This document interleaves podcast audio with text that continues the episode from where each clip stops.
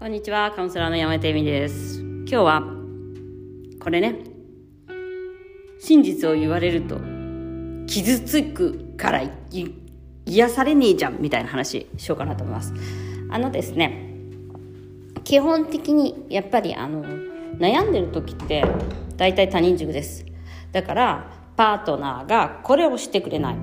あれをしてくれない。こんなこともやってくれない。こんなこと言ったみたいな感じですね。もう反応反応反応反応です。全部。でなんか自分が正しい。私は正しくて間違ってる。あの人間違ってる。でそういうことばっかり起こります。まあ私の場合はあれですよね。だからセックス浮気みたいな。なんかそういう あの、まあ、お金と権関係でね揉めたりとか。私正しいやん。みたいな。であんた間違ってるじゃん。それどうにかしてよ。みたいな。感じでですねずっとやっていくんですよ。でまあそれねあの全部やると、まあ、カウンセラーとかにもやりますし、えー、親にもやりますし全部そうです。私もそういうことあります何度も。あのあなたのせいでみたいな気分悪くなったじゃないみたいな。いやいやだから気分悪いのはあなたで私じゃないんですみたいな。怒るじゃんみたいな。怒ってないですからその勝手に解釈しないでくださいみたいな感じになります。であの自分が怒ってる人とかってやっぱり勝手に解釈します。怒ってるじゃんって解釈するしえっとそれすごい強いことが多いです。でですねあのやっぱりこうこれは絶対ダメとかそういうのもないんですよね実際ね。だからその浮気絶対ダメとかお金なくすの絶対ダメとか。なんかねそそれをねやっぱり一度乗り越えないとねそれを認めないとうまくいかないんですよ。でその問題以上にあなたその人と一緒にいて楽しいんですかっていうのをみんな見ないんですよ。私すごい我慢してるじゃないみたいななんかすごいやってたんで分かるんですけどあの誰も我慢してって頼んでないしなんですよね。であのやっぱ自分にねあの、まあ、こう言ったら自信がないっていうか何て言うんだろうな。あの自分は正しくて相手は間違ってる。そして私はめっちゃ傷ついてますみたいなのが多いんですけどあのそれを見つめるのは苦しいことでもあります。だから最初のね一番最初のヨガでもいいんですけど最初の位置確認みたいな他のカウンセラーさんとか言う時もあるんですけどでそこを見ないとねでそこを見るのははっきり言ってゲボですよゲボ。本当に。もう地獄です。だって自分こんななの？みたいな。だからそのところでまあ皆さんカウンセリングしていてもそうですけど落ち込みますし泣きますし嫌です。あのだから気分がそんな最初から癒されてマッサージじゃないんであの自分を見つめるってそれあの自分のいわゆるまあ心のうんこと言いますけどそれを見つめることぐらい辛いことってないんですよ。だからなんかカウンセリングしてまあそれ始めてめっちゃ嫌な気持ちになってんやん私みたいな人って。いるんですけどいやそりゃ嫌でしょ。だって自分の間違い認めたくないもんね。みたいな。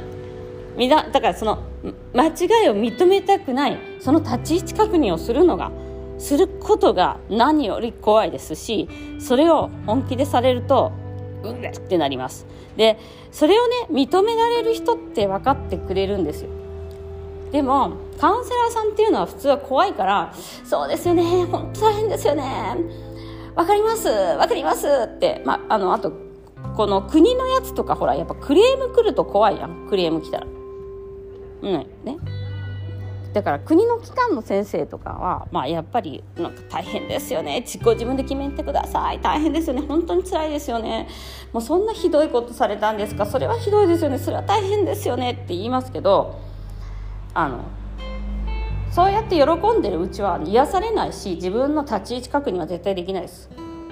だからなんか嫌なこと言うなとかこの人結構厳しいなっていう人っていうのはそのまあちょっとスパルタかもしれないですけどそっから始まりますから実際自分を変えるとかあのそれを理解してないとですねもう勝手にエミリーさんとこ行けば癒されてなんか気分良くなるんだなみたいに思ったらもう大間違いですよ本当に。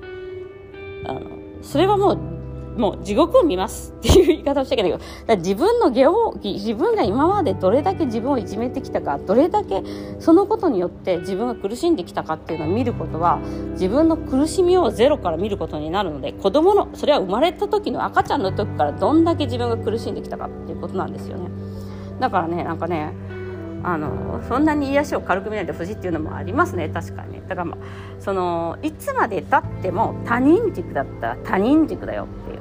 そのあで怒っあの、まあ、ちょっとねそういうこともたまにあるんでだからやっぱ覚悟ししてきてっていうのもあるのかなやっぱり。あとその